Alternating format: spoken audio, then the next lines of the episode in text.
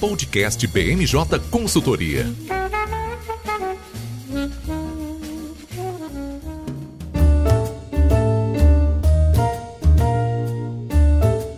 Olá, pessoal. Eu sou Fernanda César e estamos começando mais uma edição do nosso BMJ Podcast. Como sempre, trouxemos um time de especialistas para analisar as principais movimentações políticas dessa semana. Estão comigo hoje o nosso consultor de análise política, Érico Oyama. Tudo bem, Érico? Oi, Fernanda, tudo certo? Um prazer estar aqui de volta para falar do quadro político dos últimos dias. Érico estava sumido, hein, do podcast. No último podcast que você participou, a gente brincou que você estava virando quase um co-host aqui. E você correu da gente, hein? Sim, mas estou de volta e volto quantas vezes forem necessários e toda vez que for convidado é sempre um prazer participar aqui do, do podcast. Legal. Bom, conosco hoje também a nossa consultora de legislativo, Letícia Mendes. Tudo certo, Letícia? Olá, Fernanda, tudo certo? Uma honra poder voltar aqui para o nosso podcast. Letícia também estava bem difícil em voltar aqui para o podcast, mas é sempre muito bem-vinda aqui conosco, sabe tudo de legislativo. Bom, essa semana mais curtinha, com o feriado dessa sexta-feira, a BMJ decidiu gravar o podcast na quarta-feira. Então, por isso, a gente está trazendo as movimentações aí mais relevantes desse início de semana, que, né, vamos combinar, não foram é, nada curtas, né? A gente teve movimentações muito interessantes e por isso essa edição a gente vai focar no retorno das comissões permanentes na Câmara dos Deputados e a reunião do ex-presidente Lula com membros do MDB, né? E todo esse cenário sobre a corrida eleitoral. Começando aí por essa novidade, né, na Câmara dos Deputados, a gente já está em abril, né, quase partindo para a segunda metade do mês. Uh, o presidente Arthur Lira, né, começou a movimentar aí o retorno das comissões permanentes, né? O que, que significa? Uh, desde que o Congresso retornou, né, do, do recesso parlamentar no início desse ano, as comissões permanentes, que são os órgãos que tratam de projetos de lei que não têm uma tramitação direta no plenário, é, estavam paradas, porque precisavam de uma nova eleição. A gente já comentou em podcasts passados que isso se deu também por conta da janela partidária, né? O movimento dos parlamentares de trocar de partido impacta diretamente na escolha dos presidentes dessas comissões e a gente estava aguardando esse período de definições uh, acabar para a gente entender quem seriam os principais atores para concorrer a essas presidências. Bom, Agora que esse período acabou, finalmente a gente vai ter esse retorno das comissões, é muito esperado, é muito importante, começa a definir né, as pautas prioritárias para o restante do ano. E eu queria saber da Letícia qual é a perspectiva daqui para frente, né? Quando a gente pode esperar de fato esse retorno? Bom, Fernanda, como você bem pontuou, né, o presidente da Câmara dos Deputados, Arthur Lira, aguardou o fim da janela partidária para poder decidir como seriam instaladas as comissões permanentes. É quase como uma regra informal quando tem eleições, né, o período da janela partidária do presidente da Câmara dos Deputados esperar a concretização desse período para poder fomentar o acordo junto aos líderes das presidências e também da composição das comissões permanentes. Nessa semana, Lira trouxe à tona a ele se reuniu com os líderes partidários dizendo que já tinha quase que praticamente é consolidado o acordo sobre as presidências das comissões. Nesse ano, a gente tem uma figura nova né, na política brasileira, que são as federações. Só que essa figura das federações elas não vão impactar diretamente na composição, por quê? Tanto a Constituição quanto o regimento interno da Câmara dos Deputados prevê que as comissões elas devem ser distribuídas de acordo com a bancada eleita lá em 2018. Só que quando Lira foi presidente, se tornou presidente da Câmara dos Deputados, ele fomentou um quase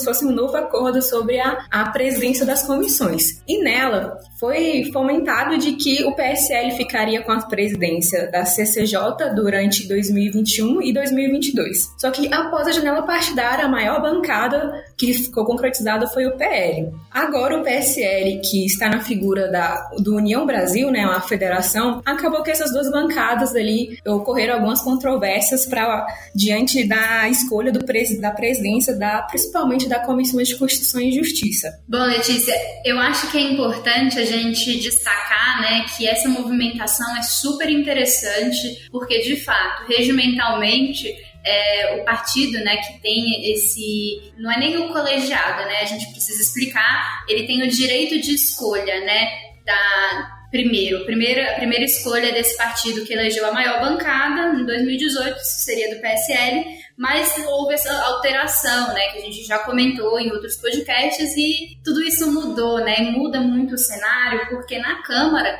os partidos, né, que são donos dessas cadeiras, enquanto no Senado a gente tem uma figura diferente. Então essa movimentação do Lira conversar com os líderes e resolver esse imbróglio entre é, União Brasil, né, que, que tem acoplou, né, o PSL, mas não todos os seus membros isso é importante dizer, né? Porque grande parte dos membros do PSL antigo é, seguiram o presidente ali para o PL, que agora é o partido com a maior bancada, era realmente um, um tema muito sensível, né? E de fato, é, essa conclusão finalmente de como ficaria essa comissão também dá um tom mais ameno aí para as discussões. Lembrando que a CCJ é a comissão mais importante né, da, da Câmara dos Deputados. Sim, Fernanda, e eu acho que durante esse acordo de, com os líderes, eu acho que o Lira deu uma escutada em Almi Sater, principalmente naquela música Tocando em Frente, quando ele menciona bem assim que para você compreender a vida, você tem que compreender a marcha e ir tocando em frente, né? Então o Lira,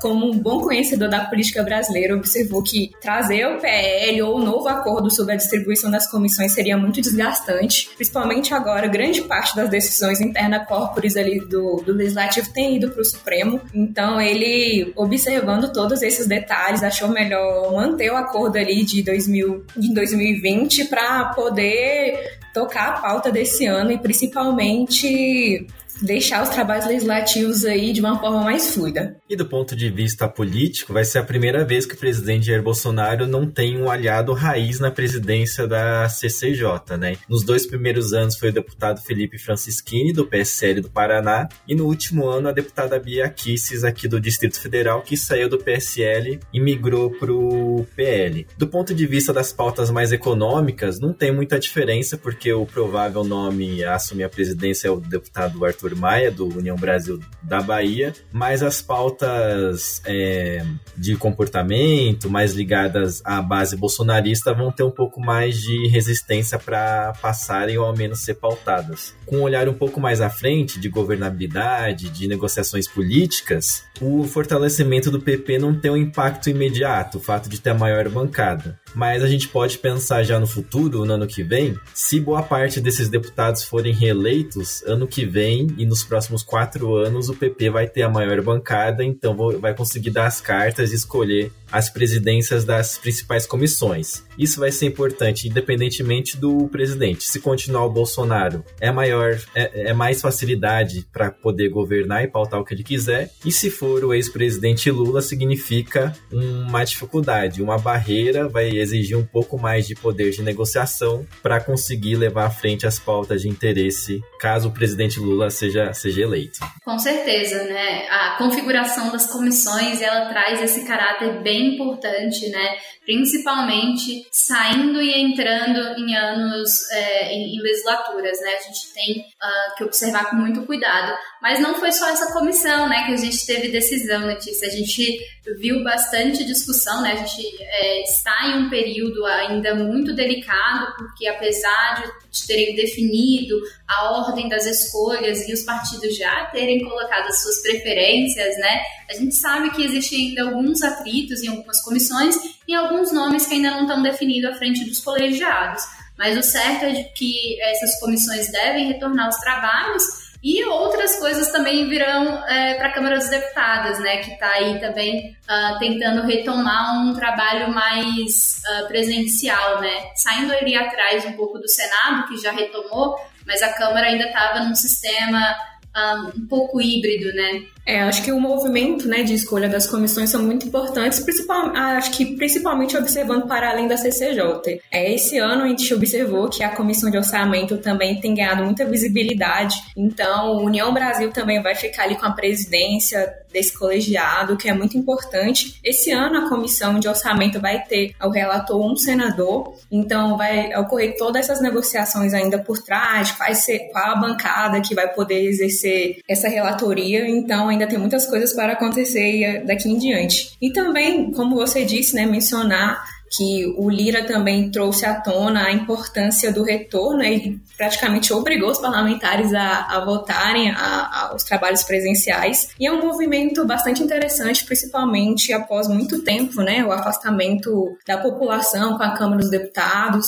E a partir da próxima semana a gente vai ter a a concretização desse, desse movimento e também até a possibilidade de instalação das comissões. Então, principalmente o ano eleitoral e trazer essa, essa nova articulação de aproximação do Congresso com a sociedade vai ser muito importante para os parlamentares. Então, é, é, importante observar quais serão as pautas né, que, que vão, vão ser tocadas, como vai ficar principalmente não só a presidência, mas a composição desses colegiados, o que vai ser de interesse para o governo, o que, que vai poder passar, o que vai ser de, o que vai poder trazer de relevância para a sociedade e quais são os impactos no geral, principalmente tendo em vista, como mencionei, o nosso ano eleitoral. É, eu apurei uma informação agora há pouco de que a definição da relatoria do orçamento, por mais que regimentalmente seja pelo tamanho das bancadas, ainda vai passar por uma negociação, vai passar por um acordo é, envolvendo, claro, o presidente da Câmara, Arthur Lira, e é uma figura muito importante, especialmente com o mecanismo de emendas de relator, são cerca de 16 bilhões de reais mais ou menos. É um recurso que necessita somente do aval do relator, que é essa pessoa que vai ser escolhida, e que é usado como mecanismo de negociação pelo governo. Isso não é segredo para ninguém, foi até fruto de uma fala nessa semana do presidente Jair Bolsonaro. Bom, eu acho que o que a gente também pode destacar sobre esse retorno das comissões permanentes é que vamos ganhar celeridade né, na tramitação de alguns projetos que não são tão relevantes para irem diretamente ao plenário.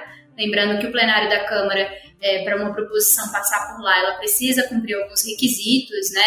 Na maioria das vezes é um requerimento de urgência aprovado pelos parlamentares, que antes é acordado entre as lideranças, mas é, fora do plenário a gente sabe que tem muitas proposições importantes em cada um de seus setores, né, precisam também ser analisadas. Então, essas proposições que estavam paradas e que não conseguiam esse consenso entre os líderes e que não tinham essa relevância de, um, de ganhar um espacinho na agenda do plenário, é, agora elas podem né, voltar a tramitar, a gente pode ter novamente as audiências públicas né, nas comissões para debater temas de interesse. É importante frisar que com a volta desses colegiados, né, com novos, novos presidentes, Uh, cada um deles também vai fazer um dos seus papéis importantes também, que é ali é, ficar próximo de cada um dos ministérios, né, que as suas pautas também se assemelham. Então, vai ser um movimento interessante da gente observar. É a primeira vez que as comissões estão retornando na Câmara nesse sistema mais uh, presencial. A gente teve um retorno no ano passado, mas foi um retorno mais acanhado é bem, bem difícil. E agora a gente volta aí também com essa, é, essa nova determinação do Lira de um, de um retorno presencial, uh, com decisão para eles colocarem né, a digital ali dentro do plenário para saber a presença, então vai ser interessante. E também a perspectiva né, de, de mudança na entrada de visitantes na Câmara, que é uma coisa muito importante, porque nos últimos anos a gente estava com algumas dificuldades de acessar os parlamentares por conta das normas da Covid, né? A gente tinha um limite ali por gabinete de acesso, então agora existe né, essa perspectiva de mudança, de retorno para o que era antes, mas ainda nada certo, né, nada concreto, a gente fica no aguardo para saber como a gente vai lidar. Porque de fato em ano eleitoral muitos muitos visitantes, né, e aí diversos setores e outros políticos buscando apoio também estão circulando pelo Congresso. O retorno das comissões permanentes acaba que também se torna um novo, uma nova arena ali de capital político para os parlamentares. É, com o sistema de deliberação remota, as tomadas de decisões ficaram muito concentradas no colégio de líderes e também no plenário. E acaba que muitos parlamentares, né, a gente sabe, a Câmara dos Deputados tem um volume maior de parlamentares, perderam espaço, visibilidade. Então as comissões vai trazer à tona uma nova arena política ali, que vai ser muito importante ser observada e que para cacifar né, determinadas pautas, principalmente parlamentares que atua em determinadas bandeiras, principalmente na comissão ali de segurança, de seguridade social e família, de segurança pública, a comissão também de agricultura, que também é muito visada ali pelo governo e a bancada e a bancada do agronegócio. Então, vão ser canais importantes de serem observados, da gente analisar como vai ser esse comportamento, como a Fernanda disse também junto aos ministérios, como vai ser a bandeira também de concretizar a questão das emendas do orçamento, porque a gente sabe que também tem esse ponto. Então, a, o retorno das comissões vai trazer à tona um, uma realidade que já estava muito distante delas, mais de dois anos sem essa efetividade com, com a presença da população e da presença física né, dos parlamentares. Então vai ser um, um espaço é, bem bem salutar da gente olhar com cautela e também de como vai ser tocados cada um dos pormenores quando forem fomentadas as presidências e a instalação das comissões. Com certeza, e a gente precisa ficar muito é, de olho né, nessa movimentação e claro, sempre que tiver movimentação relevante a gente traz para cá para o podcast. Bom, mas falando em capital político, fiquei sabendo aí, Érico, né? Nessa semana a gente teve uma movimentação interessante aí, né? Um certo ex-presidente está tentando ganhar uma relevância dentro de um partido que é, tem um histórico, né, de ficar ali apoiando nos bastidores, tentando construir, mas ainda não tem uma definição muito certa, né? É, Brasília está com um quadro bem movimentado de pré-candidatos comparecendo aqui à capital federal para realizar conversas, quem sabe selar acordos e tentar cavar algumas candidaturas que estão em aberto, principalmente chama na chamada terceira via. Mas a figura principal que você citou há pouco, Fernanda, é o ex-presidente Lula, esteve em Brasília de segunda-feira até quarta-feira, e o evento principal que ganhou maior destaque foi um jantar na segunda segunda-feira à noite com chamados caciques do MDB, que são nomes de políticos mais longínquos no, no, no, cenário político. Exemplo deles, Eunício Oliveira, ex-presidente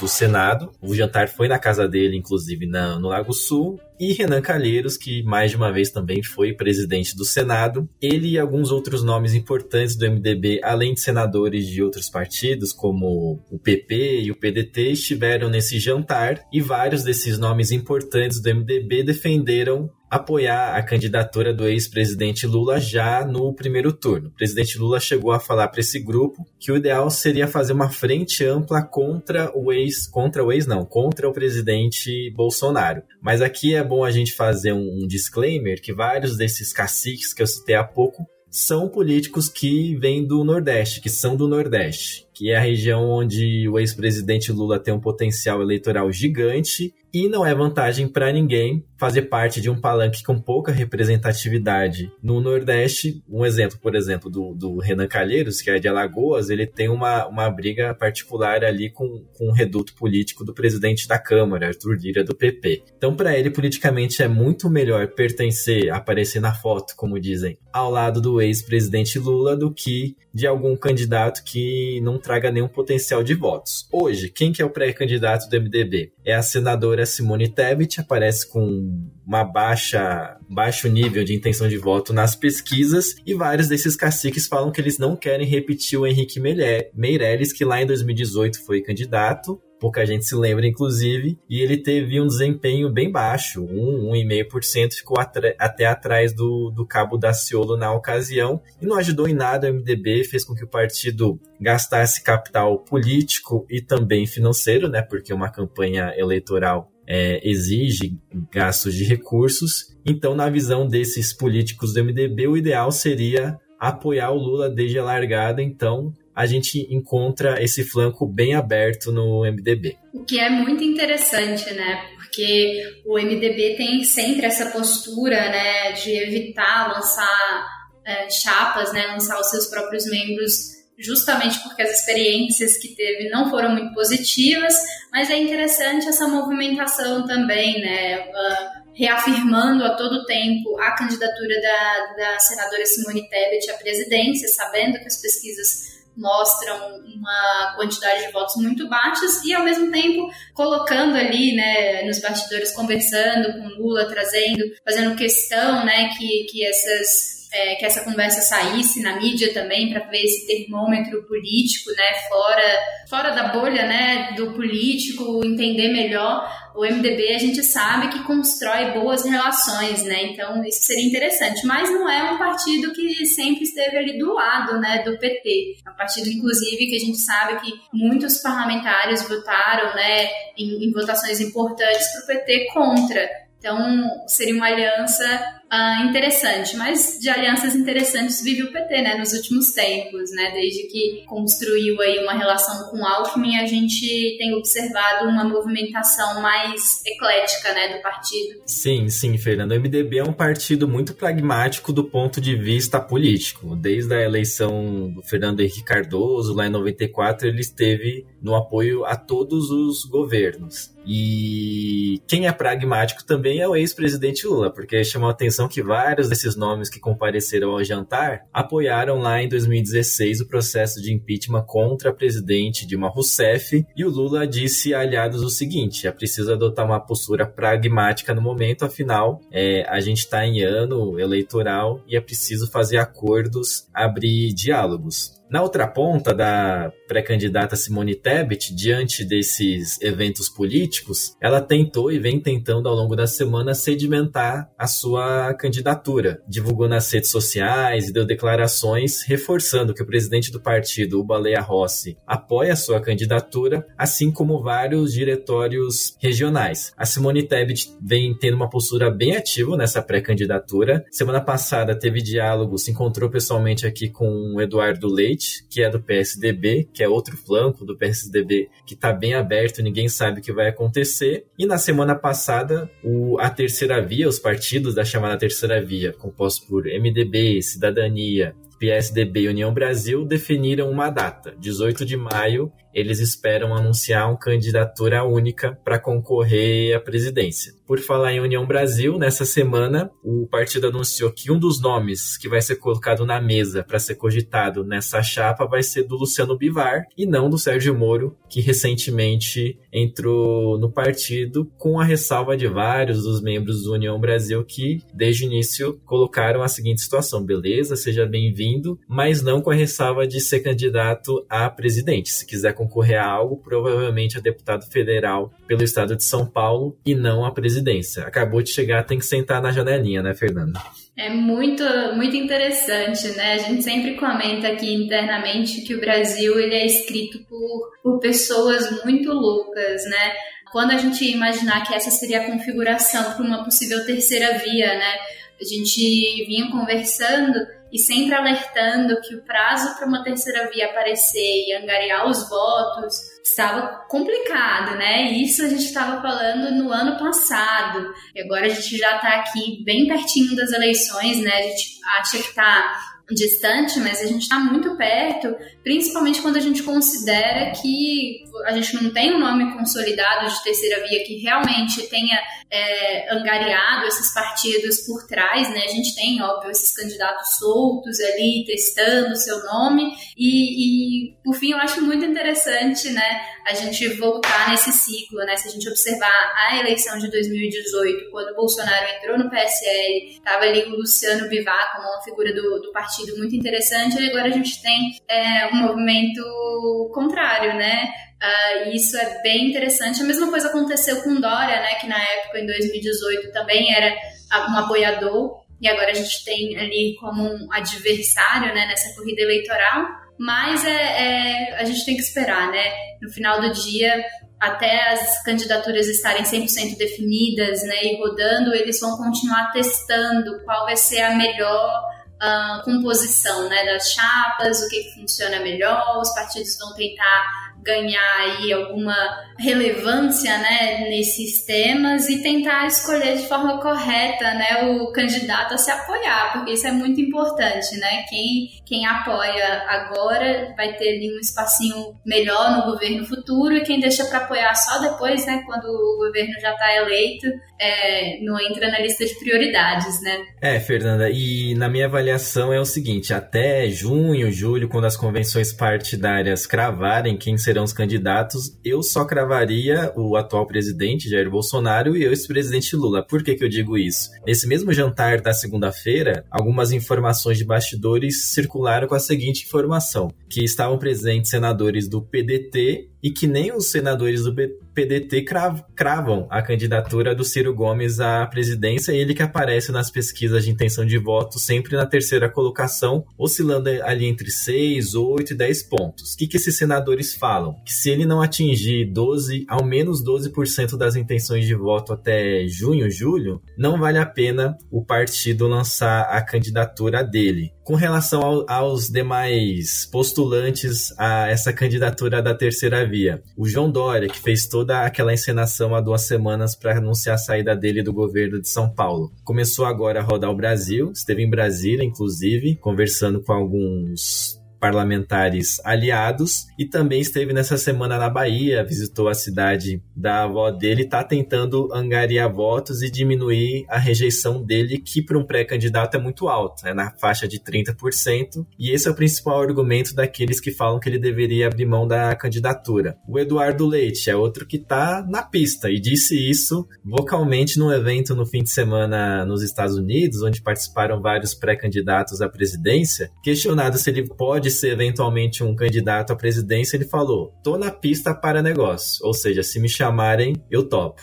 E os demais, bom, todos esses estão estão rodando, fazendo negociações, fazendo costuras, e a terceira via está muito embaralhada no momento, assim. Mas quando aparecem as pesquisas de intenção de voto, é, aparecem com com desempenhos bem aquém do que se esperava para conseguir fazer frente à polarização entre o presidente Jair Bolsonaro e o ex-presidente Lula. É o que a gente sempre fala, né? Para conseguir ganhar uma eleição no Brasil, você precisa ser conhecido, né? E conhecido em regiões muito diferentes. Então, quando a gente cita o Nordeste, né, você ser conhecido dentro do Nordeste é uma coisa, não significa que você consegue ah, passar sua popularidade para o Centro-Oeste, para o Sudeste, para o Norte e para o Sul. Então, o desafio dessas candidaturas é, de fato, rodar todo o Brasil, fazer o seu nome ser conhecido. E eu acho que entre os nomes que a gente tem é, dessa possível terceira via, o nome do, do Dória era o que realmente tinha mais chances, né? Porque uh, ele teve o palanque das vacinas, querendo ou não,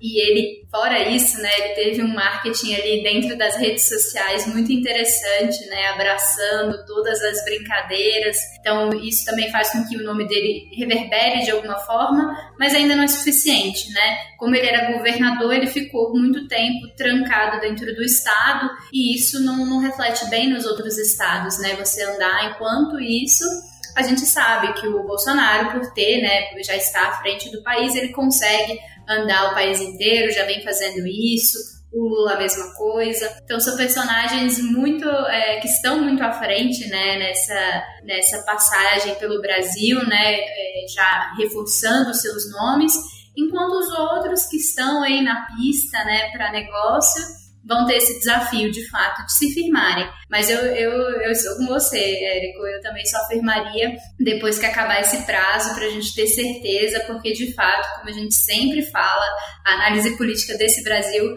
vale por muito pouco tempo. É, a gente tem aí muitas mudanças eleitorais sempre, e a gente sabe que o discurso de cada um desses candidatos é bem diferente, né? Cada um vai trazer uma pauta e, e, vai tentar convencer a população de, de, que é a melhor, mas ali é a sua maneira. Então, vamos, vamos observar né, como, como isso vai se desenrolar daqui para frente, mas é, é interessante essa movimentação agora porque ela realmente faz isso, né? Ela testa cada uma das possibilidades para daqui a alguns dias fechar o apoio. E, Fernanda, vale um registro também dos acontecimentos recentes envolvendo o presidente Jair Bolsonaro, afinal, ele é um dos candidatos à presidência. Bom, como você citou, o presidente Jair Bolsonaro vem intensificando a agenda de viagens pelo Brasil. Em ano eleitoral, isso é importante para ser visto, né? E conseguir aumentar a visibilidade. Ele vem falando muito com sua base, como é de costume, desde que foi eleito e até antes de ser eleito presidente da República. Nessa semana, voltou a fazer ataques implícitos implícitos ou não tão implícitos assim a ministros do Supremo Tribunal Federal dizendo que eles cerceiam a liberdade, é, entendedores entenderão ou entenderam, né? No caso, as críticas eram direcionadas aos ministros Alexandre de Moraes e Edson Fachin, que fazem parte do Tribunal Superior Eleitoral. É bom lembrar sempre que o Alexandre de Moraes vai ser o presidente do TSE durante as eleições E nas últimas semanas, o presidente Jair Bolsonaro, o, o governo federal, vem adotando uma série de medidas que são medidas do, do governo,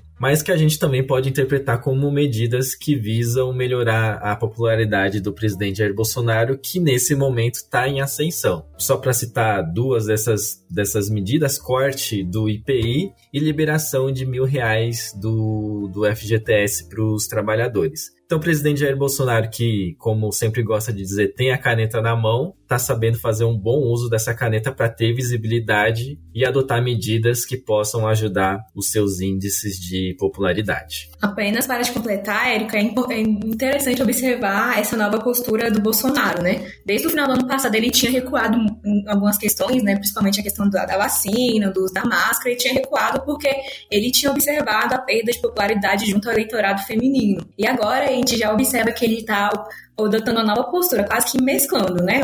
Com falas mais incisivas ali, para ele falar para a base eleitoral dele, ampliando o número de viagens. Mas é interessante observar também que essas medidas Bolsonaro está à frente de uma linha em cabo de guerra, né? É um outro ponto importante mencionar essa questão do, do reajuste dos servidores, né? Que também Bolsonaro tem enfrentado aí, tem que decidir como que vai ser isso, qual vai ser as implicações junto ao orçamento, porque ele sabe que é uma base muito importante para ele, é uma base também muito importante dentro do Congresso Nacional. Então, é, esse novo movimento também já a gente observa que ele já está pensando lá na frente, né? Que ainda quem sabe tem muita água para passar por debaixo da ponte até daqui ter eleição, mas cada é um jogo de xadrez, né? Cada dia é o dia, cada peça movida é muito importante porque lá no final do jogo todo movimento é válido e consequentemente pode dar a vitória para ele ou para qualquer outro candidato da arena política. E nesse uso do governo para conseguir adotar medidas que possam melhorar a imagem do presidente Jair Bolsonaro, uma peça muito importante é o ministro da Casa Civil, o Ciro Nogueira, que, quem, que é quem comanda a máquina pública hoje. E o governo, pelo menos por enquanto, está sabendo blindá-lo muito bem das denúncias recentes envolvendo o Ministério da Educação e que respingaram sobre o nome dele porque o atual presidente do Fundo Nacional da, da Educação, DFNDE, é um apadrinhado dele. A oposição quer a instalação de uma CPI para investigar não só essas irregularidades, mas as denúncias anteriores de um gabinete paralelo comandado por pastores para negociar repasses de verbas aos municípios.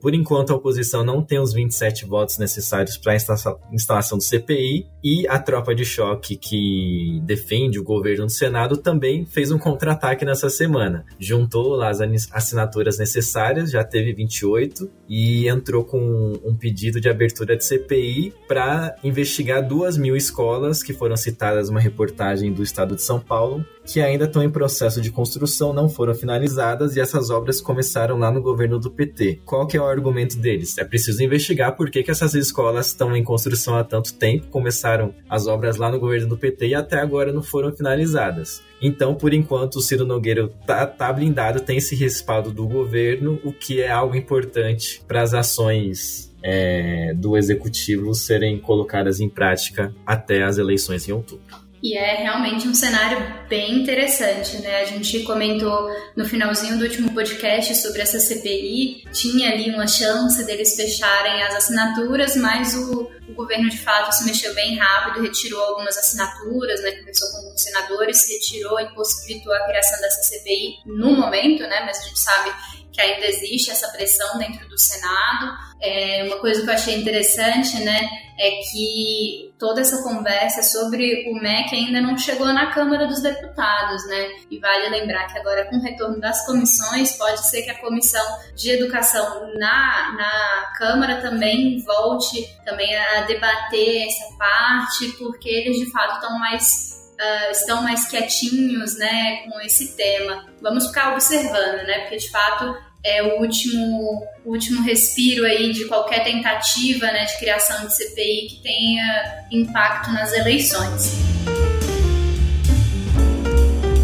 De qualquer forma, é, essas são as atualizações que a gente tinha para essa semana. É uma semana mais curtinha, a gente está observando ainda todo o cenário político e fica por aqui, né, esse podcast. Na semana que vem a gente traz mais atualizações importantes que tiverem durante uh, os dias, mas lembrando que também temos um feriado no final da semana, o que também dificulta um pouquinho da atuação em Brasília né, e no cenário político geral, porque os parlamentares voltam para os seus estados para coordenar suas campanhas. Vale lembrar que existe todo um movimento né, nacional para coordenação dessas campanhas e eles focam ali em viajar aos municípios, conhecer ali os eleitores. Então a gente fica aí na expectativa de qualquer atualização. Eu agradeço a presença dos nossos convidados. Como eu falei no início, a presença de vocês é sempre bem-vinda aqui no podcast comigo. E ao nosso ouvinte, um bom feriado. Espero vocês na nossa próxima semana. Não esqueçam de seguir a BMJ nas redes sociais para mais análises das movimentações políticas. Podcast BMJ Consultoria. Não deixe de acompanhar a BMJ em nosso site www.bmj.com.br e em nossas redes sociais.